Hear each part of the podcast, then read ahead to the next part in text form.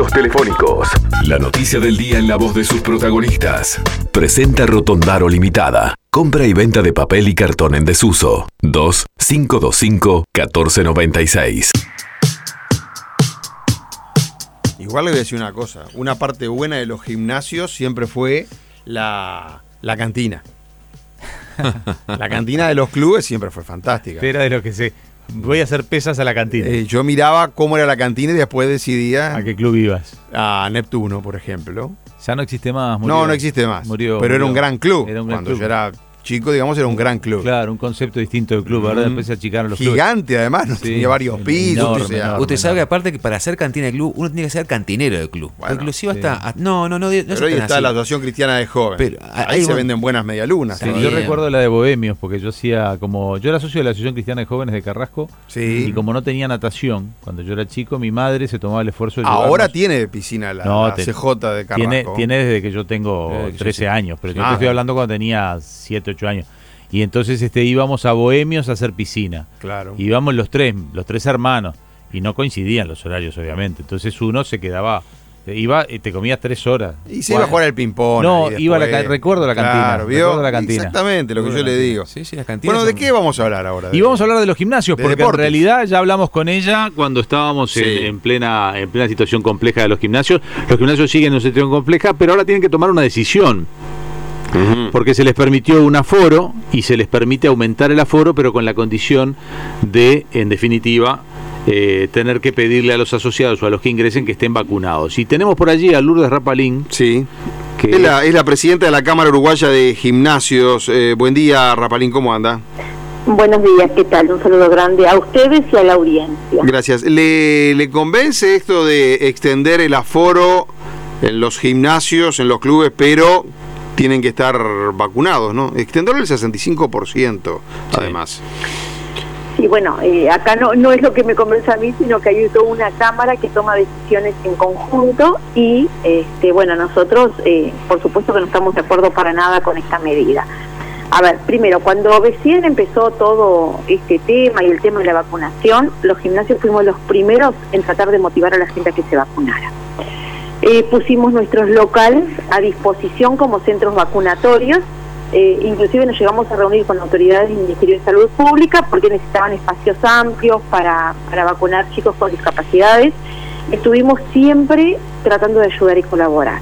Hace unos días nos encontramos con un comunicado a través de las redes sociales que emite la Secretaría Nacional de Deportes, donde eh, es un comunicado sin firmar y si ustedes lo observan inclusive falta hasta el punto C, que no sabemos qué querrá decir el punto C porque no está en el comunicado, se saltea ese punto, este, donde para poder aumentar el aforo, dice claro, quienes quieran aumentar el 65%, eh, deben encargarse de controlar que todas las personas, todas, tienen que estar vacunadas.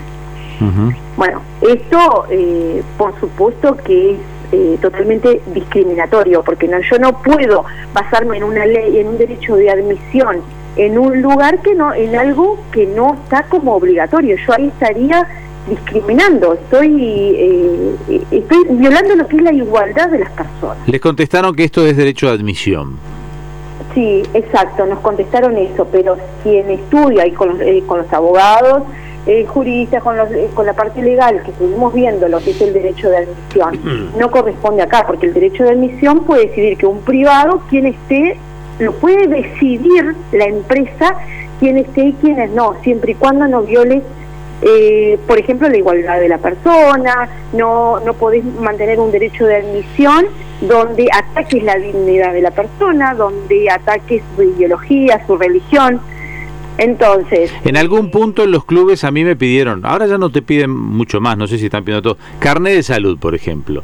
bueno, pero el Este, carnet de salud, inclusive para entrar a trabajar, la empresa te lo puede pedir. claro, pero en algunos clubes tenías que ir al médico del club, por ejemplo, este, hace años, cuando está- yo era chico. Está perfecto porque eso está considerado como eh, obligatorio de que deberías tener porque hay cosas puntuales para vos. Si vos tenés un carnet de salud, tenés hasta, yo que sé, la vacuna antitétánica que es obligatoria. No, pero te revisaban, por ejemplo, pie de atleta. Si tenías hongo pie de atleta, tenías que ir de vuelta al médico hasta que no estuvieras curado, no podías entrar. Eh, Yo fui a un club cuando era chico que te revisaban el pie de atleta, por ejemplo.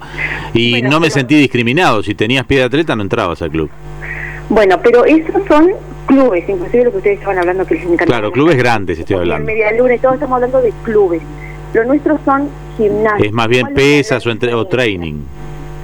Nosotros eh, somos centros que eh, cuidamos lo que es la calidad de vida. Quienes van a nuestros centros son personas que pueden atravesar diferentes patologías, que pueden trabajar en prevención y donde eh, tratamos de, de, que hagan actividad física guiada y controlada. ¿Y qué, van, qué, qué medida, qué resolvieron como, como, como agrupación? ¿Qué, ¿Qué van a hacer? a ver, esto es algo que cada empresa toma su propia decisión.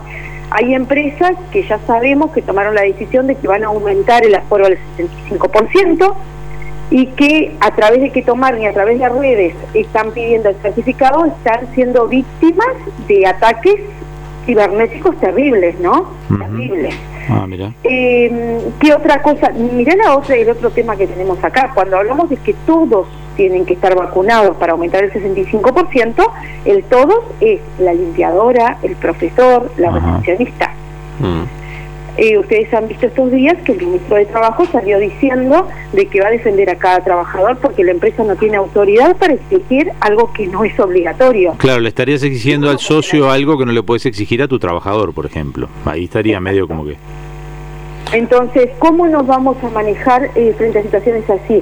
Y si viene, yo qué sé, nos pasa mucho en los centros nuestros de que vienen eh, madre, hija, este, familiares, y hay quienes están vacunados y dicen, no, porque ellos se lo dicen, ellos se lo dicen. No era necesario llegar a poner esa medida porque la gente se quiere cuidar.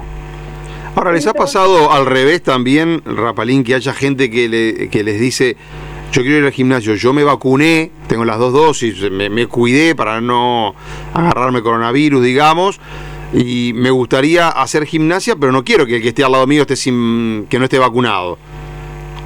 Bueno, pero ahí tenés la libertad tuya de que no vayas.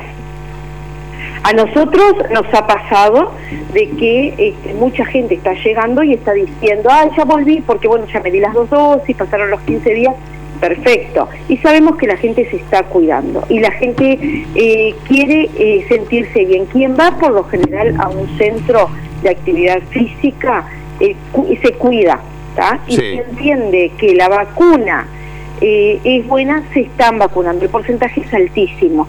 Quien no se ha vacunado muchas veces es por ideología personal. Bueno, entonces la mayoría de los que van a los gimnasios están, estarían vacunados, no habría mayores problemas en extender el aforo al 65%. Claro, pero ellos tienen que pedirlo, si no lo piden, está bien, la mayoría estarían ah, vacunados. Y aparte de eso, que eh, en el marco jurídico, pensá, ¿qué autoridad tenemos nosotros para pedirle un dato confidencial, porque es una historia clínica, a una persona? No podemos. Es un buen punto ese debate. ¿eh? Claro, y si tenemos una inspección, tenemos que proporcionar la información de los clientes. ¿Dónde está la ley de confidencialidad? Que todos estamos amparados en esa. Rapalín, ¿y van a hacer alguna gestión, no sé, ante el Ministerio de Salud Pública o, Álvaro Delgado, que también siempre andan estos temas de los protocolos? Y nosotros ya solicitamos reunión, ya solicitamos reunión, este, y aparte queremos saber por qué nosotros. ¿Por qué nosotros? Porque quienes dicen, que lo escuchamos muchas veces, un gimnasio eh, es muy común que se contagien, no. Quien dice eso es porque no tiene conocimiento de un gimnasio. Una cosa es un cuadro de fútbol, que fueron donde más eh, contagios hubo, un cuadro de básquetbol, eh, que tienen, es deporte de contacto. Pero una actividad física que tú la haces en tu espacio, en, tu burbuja de dos metros cuadrados, donde no tenés contacto con nadie, tenés cero riesgo. No hubo un solo brote en los gimnasios, no hubieron contagio. Muy bien. Y con, perdón, para terminar, ¿con quién pidieron la, entrevista ustedes? ¿Con quiénes? ¿Qué hablan? la estamos pidiendo con el Ministerio de Salud. De Salud. Y la estamos pidiendo con Secretaría de Presidencia. Muy bien. Eh, Lourdes Rapalín es la presidente de la Cámara Uruguaya de Gimnasios y Afines. Eh, gracias por, por hoy.